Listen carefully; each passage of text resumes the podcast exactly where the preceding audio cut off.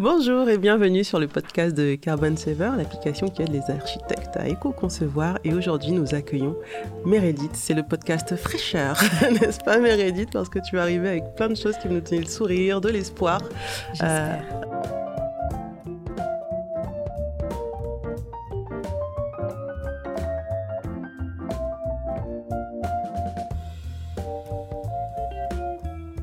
Raconte-nous un petit peu qui tu es, d'où tu viens. Avec plaisir. Bonjour Noura, bonjour à tous. Euh, je suis Meredith Frichet, architecte d'intérieur et fondatrice du projet Mahana. Tout simplement, euh, l'idée aujourd'hui, c'est de venir présenter Mahana, parler aussi des initiatives que je vais voir, et ça je vais vous expliquer en détail, et euh, parler un petit peu de cette recherche autour de l'habitat sain et des entrepreneurs qui font partie intégrante du métier d'architecte d'intérieur. Totalement. On peut dessiner, mais s'il n'y a personne pour réaliser, on ne va pas très loin. Exactement. Alors, parle-nous un peu de Mahana, depuis quand ça existe et qu'est-ce que c'est Mahana? Alors, Mahana, c'est euh, totalement une initiative. C'est une initiative personnelle, une initiative professionnelle aussi. Euh, Mahana, euh, c'est promouvoir la culture responsable autour du domaine de l'habitat. Et Mahana, je l'ai fondée il y a quelques mois maintenant en arrière. Je travaillais pour Atelier Germain, Alexa Funès depuis quelques années.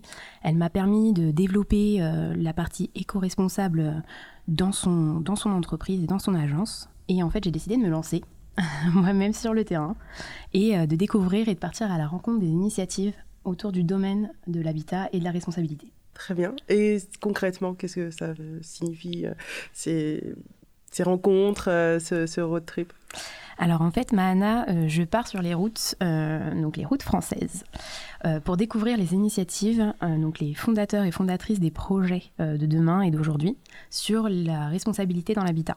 Ça veut dire mettre en avant, mettre en lumière des projets qui sont significatifs, des projets qui ont de la valeur par rapport à l'éco-responsabilité et à un habitat durable. Je trouve ça très, très particulier en fait et très intéressant d'aller vraiment à la rencontre de ces personnes et donc moi-même de me déplacer. Et c'est la particularité euh, de mon, de mon projet. Euh, comme tu le sais, euh, je me déplace en van et je le fais sur les routes de France. Mon van, c'est un vieux van 75, un J7 réhabilité. J'ai eu la chance de rencontrer Julien et Thibault de la société Omnivan qui m'ont vraiment aidé à, à éco-concevoir mon, habitat, mon micro-habitat et à vraiment penser, euh, penser l'agencement, penser euh, l'utilisation des matériaux, penser le mode de construction. Et on a euh, tous les trois éco-conçu mon, habitat, mon van, qui me permet tout simplement de me déplacer de ville en ville et de région en région. Donc tu es en train de dire que ton van, c'est pas juste un truc que tu sors pour les interviews, tu vis vraiment dedans. Exactement. Pour de vrai. Exactement. je vis dans mon micro-habitat. Euh, c'est vrai que c'est, euh, particulier hein, quand euh, on a été architecte d'intérieur pendant 5 ans sur Paris. On a fait les 500 mètres carrés. Plutôt les 24. Mais, mais du coup, passer de 24 à 5, il faut, relativiser aussi. le minimalisme est une très bonne chose dans ce cas-là. Et, et ces 5 mètres carrés bah, sont, devenus, sont devenus mon habitat habitation. Mm. Donc euh, tout penser euh, pour être bien et, euh, et pouvoir voyager avec. Et au final, quand on vit dans 5 mètres carrés, qu'est-ce qui est essentiel? Ce qui est essentiel, alors c'est très basique, hein, je vais dire, mais c'est ta consommation d'eau, ta consommation d'électricité, euh, ton, euh, ta gestion ton, de ton espace euh, pour pouvoir dormir, travailler. moi, je suis architecte d'intérieur nomade maintenant, donc je travaille vraiment en distance avec mes clients. Donc j'avais besoin, tu vois, d'avoir ces espaces qui soient bien distincts à l'intérieur du van. donc il y a pas, en fait, il n'y a pas besoin de grand chose. C'est drôle parce que finalement, ton expérience, c'est vraiment la frugalité heureuse. Oui. En vrai en vrai. c'est pas juste des mots, c'est euh, voilà, ok. C'est pas euh, juste des mots. Je vais vivre vraiment avec le minimum et, je suis très bien comme ça. Exactement. Alors là, c'est le début, hein, on est aux prémices du projet. L'idée, c'est vraiment, euh, j'ai commencé mes premières initiatives, je découvre aussi, tu vois, cette vie un petit peu, un petit peu différente. alors pour certains, c'est un concept, hein, la van life. moi, c'est mon outil de déplacement.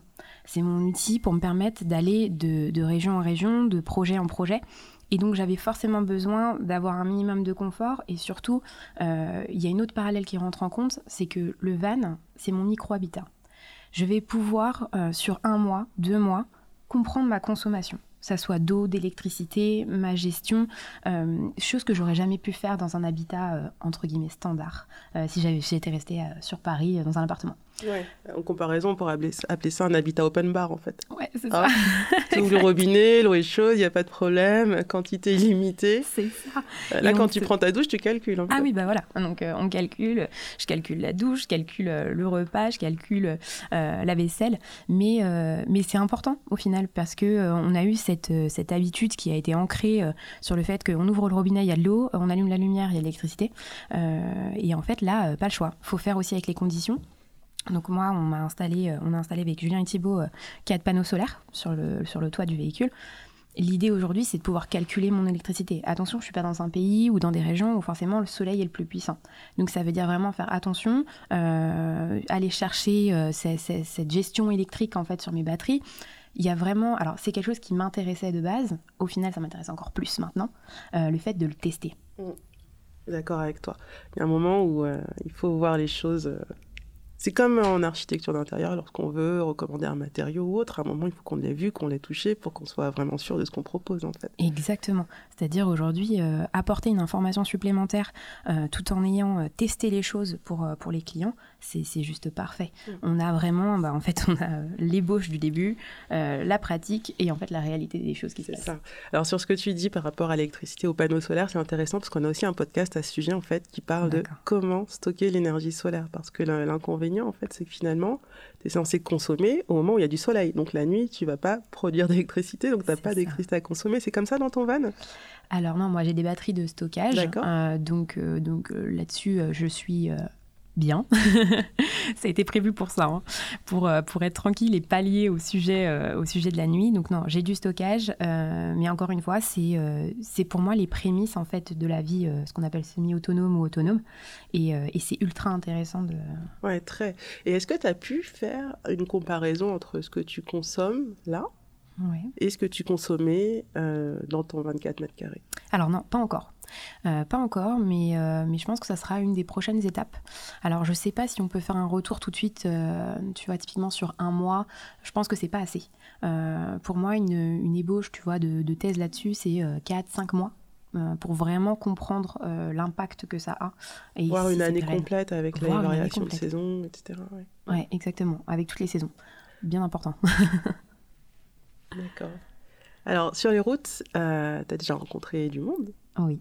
Raconte-nous un peu. J'ai rencontré, euh, donc la première initiative, j'ai rencontré Parenthèse. Parenthèse, c'est, euh, ça a été fondé par Antoine et Samantha. Donc Antoine et Samantha sont euh, des voyageurs invétérés qui, qui ont eu un coup de cœur pour le micro-habitat, donc les tiny house. Et ils se sont installés à côté d'Orléans, à Chambon-la-Forêt, pour installer 8 tiny house, donc euh, comme un slow village un petit peu, euh, où, euh, où en fait vraiment le bien-être et l'habitat sont au cœur de leur domaine. Ce qui est intéressant, c'est que cette initiative, je l'avais vue au moment où elle a été créée au mois de juillet dernier. Est-ce que tu es en train de me dire qu'ils ont réinventé le camping avec des bungalows? Bah, un petit peu, mais vu sur la forêt, et je te jure, Nora, c'est un plaisir. et c'est un plaisir surtout, euh, c'est qu'en en fait, voilà, ils avaient créé au mois de juillet, tu vois, les 8 tiny house, qu'ils ont relié à un secteur, un réseau, euh, un réseau général normal. Euh, mais ils se sont posé la question de l'évolution du projet. Et ça, je trouve ça hyper intéressant. On est au mois de décembre, donc ça fait même pas six mois qu'ils ont ouvert. ils se sont posé la question de l'évolution du projet. Et donc, en fait, ils sont déjà en train de construire deux nouvelles tiny house autonomes et créées et auto-construites. Ça veut dire que d'une base de départ, d'une volonté euh, d'un micro-habitat, euh, de placer 8 tiny house sur un domaine, de pouvoir mettre en valeur le côté forêt, le côté euh, bien-être et environnement, ils se sont même posé la question d'aller encore plus loin, chercher la semi-autonomie ou l'autonomie complète et en plus de l'auto-construire. Donc il y a quand même la question de le particulier qui commence à mettre le main à la main à la patte, de plus passer par les constructeurs, mais au final de vraiment s'intéresser de A à Z à la construction. Et ça, je trouve ça top. Et puis souvent, l'autoconstruction, ça, ça, pousse à faire un peu plus local. On n'a pas tous des bras de bûcheron. on va pas aller chercher son tronc en Sibérie, on, va le chercher dans la Syrie à côté, en fait. Exactement. Et du coup, ils sont en lien avec la Syrie locale euh, de la forêt d'Orléans. Et je trouve ça génial parce que euh, parce qu'au final, ils font appel vraiment aux artisans qui sont autour de chez eux. En, France, on a vraiment... Euh, un domaine autour de l'habitat, mais même au niveau de la matière, au niveau du savoir-faire qui est, impressionnant. Et du coup, euh, aujourd'hui, ils ont vraiment pris en compte ça. Ils sont allés chercher leurs artisans autour, ils sont allés chercher leurs matériaux autour, et ils arrivent à autoconstruire. Génial. T'as rencontré qui d'autre? Alors, j'ai rencontré euh, d'autres personnes, mais c'est plus à travers, euh, à travers euh, plutôt du virtuel pour le moment. Parenthèse, c'est vraiment la première initiative réelle que j'ai faite. et ça a, été, ça a été un peu impactant au final pour le projet, parce que il y a cette idée d'initiative. De, Mahana, c'est une initiative, comme tu le sais, c'est vraiment créer un réseau autour du domaine de l'habitat. Et en fait, je me rends compte que oui, c'est possible de fédérer autour de cette, de cette mouvance et de cette envie euh, commune euh, de l'éco-responsabilité dans l'habitat. Et, euh, et, donc voilà, parenthèse, ça va être vraiment ma première grosse rencontre et une rencontre plutôt positive, même très positive. Donc, donc voilà, il y en a d'autres à venir, ça on va en parler ensemble, mais, mais oui, ça a été mon premier gros coup de cœur. On peut en parler tout de suite? Oh, Si tu veux, avec plaisir. avec plaisir. la prochaine initiative que je vise, c'est au mois de décembre. Euh, donc pour l'instant, tu vois, je, dans quelques semaines, euh, je fais une initiative par mois, parce qu'on est quand même sur une période où, euh, on va pas se mentir, un van, il fait froid. mais donc du coup, je vise l'association Globe 21. Donc l'association Globe 21, c'est une association pour éco-construire, mais c'est vraiment pour instruire. Et ça, je trouve ça intéressant, euh, tout simplement parce que euh, ils sont autant sur l'instruction des particuliers que des professionnels. Euh, si tu veux, on, a cette demande en fait. Enfin, moi, je trouve qu'elle arrive, elle commence à arriver cette demande des particuliers sur qu'est-ce que vous pouvez m'apporter, vous, en tant qu'architecte et qu'architecte d'intérieur, sur la partie responsable de, ma, de mon projet. Avant, on allait choisir un, architecte pour sa signature, sa créativité. On le fait toujours. Mais il y a toujours, maintenant, je trouve qu'il y a en tout cas cette question qui s'ajoute euh, de la part des clients. Comment je peux rendre mon projet plus responsable? Comment je peux gérer mes déchets? Comment euh, je, quels matériaux je peux installer? Enfin, à l'image de l'évolution de la société. Hein. Exactement. En fait, on a fait. Enfin, moi, je trouve que l'évolution de la société s'est faite sur la partie euh, vivre sainement, l'environnement autour, et l'habitat, c'est juste la suite logique. Euh, donc voilà, je rencontre l'association euh, Globe 21 euh, le mois prochain. Et ce, qui est, vraiment intéressant et particulier, c'est qu'ils forment aussi des entrepreneurs. Donc sur toute la région de l'Aisne et tout le département de l'Aisne et de la Seine-et-Marne. Et en fait, ce que, ce que je trouve intéressant dans leur démarche, c'est de se dire, sans les entrepreneurs, on ne peut pas avancer. Il y a la demande du client, il y a nous, architectes, architectes d'intérieur, pour créer, imaginer. Mais sans les, entrepreneurs et sans les artisans formés, on ne peut rien faire. Bon, alors je voudrais pas encore tirer la couverture à nous, mais ça me fait penser à un de nos podcasts. Ah, mais parle-moi de tes podcasts, j'adore ça. Comment convaincre euh, les entrepreneurs, justement, ou le client euh, de me suivre, moi, archi ou architecte d'intérieur, dans euh, cette démarche d'éco-conception. Alors là, tu parles de personnes qui sont déjà convaincues, et ça c'est génial parce que c'est aussi très rassurant de savoir que, évidemment, la proactivité n'est pas que chez les architectes, les concepteurs. Hein, ils ne sont pas les seuls à avoir compris qu'il y avait un petit problème. bien sûr. c'est vrai. C'est vrai. Et, euh, alors, je ne sais pas si ça se ressentait. Euh, tu vois, pour avoir le recul sur Paris, pour avoir interrogé aussi les entrepreneurs avec qui je travaillais à l'époque, on est plutôt, tu vois, sur un, sur cinq qui va vraiment vouloir se poser des questions, vouloir. Euh, parce que je pense qu'il y a une, très grande demande euh, et, en fait, du coup, pas forcément la réflexion tout de suite qui, s'amène là-dessus. Il y a une méfiance clairement aussi et puis il y a une question de budget. Euh, ça faudra, voilà, faut qu'on en parle, mais ça va arriver petit à petit, mais c'est normal. la partie au-delà des entrepreneurs qui sont déjà dedans et, et, qui commencent vraiment à se former, à avoir des équipes où ils ont envie de changer leur mode de construction, ils sentent aussi qu'il y, a un vent qui tourne. Euh, c'est la demande des clients, c'est la demande des architectes. Pour continuer d'avoir du travail, ils ont envie de travailler avec nous, on a envie de travailler avec eux, on ne peut pas travailler sans eux. Euh, et donc pour moi, c'est, euh, on en parlait beaucoup avec Amélie la dernière fois, mais il faut absolument que ça soit dans une, cohésion et dans un travail d'équipe pour pouvoir avancer et que ça fonctionne. Alors, petite parenthèse, Amélie est notre incroyable responsable du développement. Big up à Amélie. Exactement, désolée. Qui nous écoute discrètement dans les coulisses. Mais euh, oui, Amélie, c'est elle, donc. oui, désolée, je ne précise pas, mais j'adore les prénoms et j'adore les gens. Donc forcément, j'emploie toujours les prénoms. Donc merci Noura pour la précision. Et merci de la citer. c'est normal.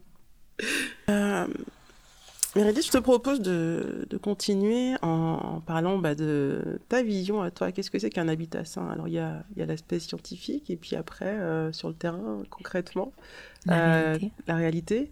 Et de ton point de vue, c'est quoi un habitat sain? Alors, c'est hyper difficile comme question. Et je vais, je vais dire pourquoi. Parce que tout le monde a son avis sur le sujet, surtout euh, en tant qu'architecte, architecte d'intérieur. Mais au-delà de ça, euh, je, pense que moi, j'apporterai trois réponses. Trois réponses très simples. L'habitat sain, pour moi, c'est celui qui vit, qui le décrit le mieux. Euh, c'est prendre trois notions en, priorité. C'est la première, c'est l'environnement. Donc moi, ce que j'appelle l'environnement, ça va être la partie sociologique, euh, la manière d'habiter, et la partie géographique. Donc vraiment où se situe, euh, se situe le bien, se situe l'habitat. Euh, ensuite, on a une vraie question, pour moi un deuxième point, qui est la pérennité. Aujourd'hui, on parle d'éco-concevoir. je parlerai même en fait de pérenniser une construction c'est vraiment pour moi un, but euh, de euh, ne plus construire pour construire et de ne plus, euh, ne plus devoir y retoucher encore d'ici 5 ans ou d'ici 6 ans, mais de vraiment pouvoir pérenniser les choses. Et le dernier point, c'est ce dont on parlait aussi en off tout à l'heure, le bien-être dans l'habitat. c'est les lumières, les volumes, les matières qui font partie intégrante hein, du métier d'architecte d'intérieur. Et donc pour moi, ça serait les trois points. L'environnement, la pérennité et le bien-être. D'accord. Je suis assez d'accord avec toi. C'est vrai Il n'y a même pas de débat, c'est ennuyeux. Ah, grave, c'est Non, mais effectivement, c'est un habitat, ça s'insère euh, dans, dans, un environnement et ainsi de suite. Et après, il y a la notion de pérennité, de durée de vie des matériaux qu'on va utiliser. Parce que finalement, un habitat a un impact sur plusieurs décennies, une fois qu'on l'a posé tel qu'il est. Et, euh, et, ça, typiquement, dans le bas d'impact carbone saver, Effectivement, ça fait partie des éléments de pondération. Par exemple, une baie vitrée, elle va rester plusieurs décennies. Euh, un meuble, pas forcément. Et donc, on va pas calculer de la même manière l'impact de l'un ou de l'autre. C'est vrai. Pour des questions de durée. Après, euh, on est quand même sur un sujet où... Ma question, elle est piège parce qu'on est aussi sur un sujet où il n'y a pas vraiment de place pour l'opinion. Maintenant, il y a des données scientifiques qui permettent de dire euh, en quoi c'est sain pour l'environnement, en tout cas, pour la planète, pour la durée de vie, etc. Et c'est à ça que Carbon Saver aide, effectivement. Mais il y a aussi la santé mentale. On l'a vu euh, pendant le confinement, n'est-ce pas hein, Les petites cages à lapins où on n'arrive plus à positionner un bureau parce qu'on a changé de manière de concevoir euh, les habitats neufs, notamment. C'est une vraie question et, euh, et ça pose la question de la pérennité aussi, finalement. Finalement, exactement. En fait, c'est vraiment. Euh, je suis d'accord avec toi. On, souvent, on pose la question de la pérennité sur les matériaux, mais il y a aussi, euh, en fait, euh, la pérennité d'usage. Exactement, de la fonctionnalité. Euh, et, c'est vrai que cette question, elle se pose un petit peu moins en ce moment. Mais parce que je pense qu'il y a une vraie. Euh, il, y a a malheureusement, ou pas, je ne sais pas, un effet de mode sur, euh, tu vois, les nouveaux matériaux, les matériaux biosourcés, sur tout ça. Et donc, du coup, on en oublie qu'en fait, il y a aussi d'autres éléments et d'autres facteurs à un habitat sain. Et donc, je pense que voilà, c'est comme tu dis, c'est une globalité. Il faut voir vraiment dans son ensemble. Et donc, traiter le sujet, que ce soit de l'agencement, de la fonctionnalité qu'on met en place, des matériaux, certes, et des modes de construction, et ensuite euh, du bien-être global. Et ça passe aussi par la réglementation. Oui, tout à fait. C'est vrai. non mais c'est vrai. Non mais c'est vrai. Enfin, si euh, aujourd'hui je suis promoteur, si je construis, je vais construire au plus juste de ce que me dit la loi. Si la loi me dit que euh, bah, une chambre qui fait 9 mètres carrés au taquet, c'est pas forcément une bonne idée, ou qu'un séjour doit faire telle taille, ah faire, c'est hyper impactant. Et ce qui est assez fou, c'est que, euh, tu vois, typiquement sur les dernières années, euh, j'ai beaucoup travaillé sur des nouvelles constructions, sur donc, des plans VFA. Et euh, tu as quand même ces ça se module, mais tout doucement. Hein. Euh, on est sur des, euh, des volumes où il faut prendre euh, l'impact du fait bah, que les, les, morphologies des familles changent, évoluent, et ça a du mal à se mettre en place, mais ça va le faire, mais mhm. tout doucement. Mais je suis d'accord avec toi, suivre les réglementations, c'est que hum, si ça existe et si c'est mis en place, c'est qu'il y a une vraie fonctionnalité et qu'on a envie de tendre vers ça. Et, et, je pense que tout architecte, tout architecte d'intérieur a envie de suivre le projet et a envie de, de suivre cette idée-là. Mais, mais c'est vrai que c'est, c'est impactant. c'est impactant pour les projets. Est-ce qu'il y a des choses dont on n'a pas parlé, dont tu voudrais parler, Meredith? Alors pas forcément d'autres d'autres sujets à aborder aujourd'hui. Moi, je trouve que je trouve qu'on a on a vraiment travaillé euh, toutes les deux euh, aujourd'hui euh, et plutôt discuté même, je dirais, toutes les deux, sur pas mal de sujets qui, qui importent en tout cas et qui m'importent, et je pense toi aussi. La, la, note positive, à la rigueur. Je finirai par une note positive. La note positive, c'est vraiment de, de fédérer, de, de, de s'entraider, de, s'apporter des solutions. Euh, je te donne un exemple, mais par exemple, c'est quelque chose qui m'a marqué cette semaine. Euh, parenthèse, je, suis partie, euh, j'avais voilà, fini mon, initiative. on avait beaucoup échangé sur la manière de, travailler le bois. Je tombe sur un article de HopFab que j'adore, je leur envoie en leur disant peut-être qu'il y a quelque chose qui peut vous intéresser. Et en fait, ils prennent réception de, tu vois, cet article de presse et ils trouvent l'information dont ils ont besoin. Et en fait, c'est ça, Mahana, euh, et, c'est ça aussi votre démarche à Carbon Saver, c'est vraiment d'entraider, mm. d'entraider, d'apporter des solutions, euh, d'apporter des informations. Euh, et, honnêtement, je pense que l'architecture d'intérieur, l'architecture, tout domaine qui se rapporte en fait à, l'habitat responsable et l'habitat durable a vraiment besoin de ça. Apportons-nous les informations les uns les autres et, aidons-nous à, à, vraiment co-créer et à aller un peu plus loin. Super. Merci beaucoup, Meredith. Avec plaisir, Noah. à bientôt. C'était donc le podcast de Carbon Saver, l'application qui aide les architectes à éco-concevoir. Merci.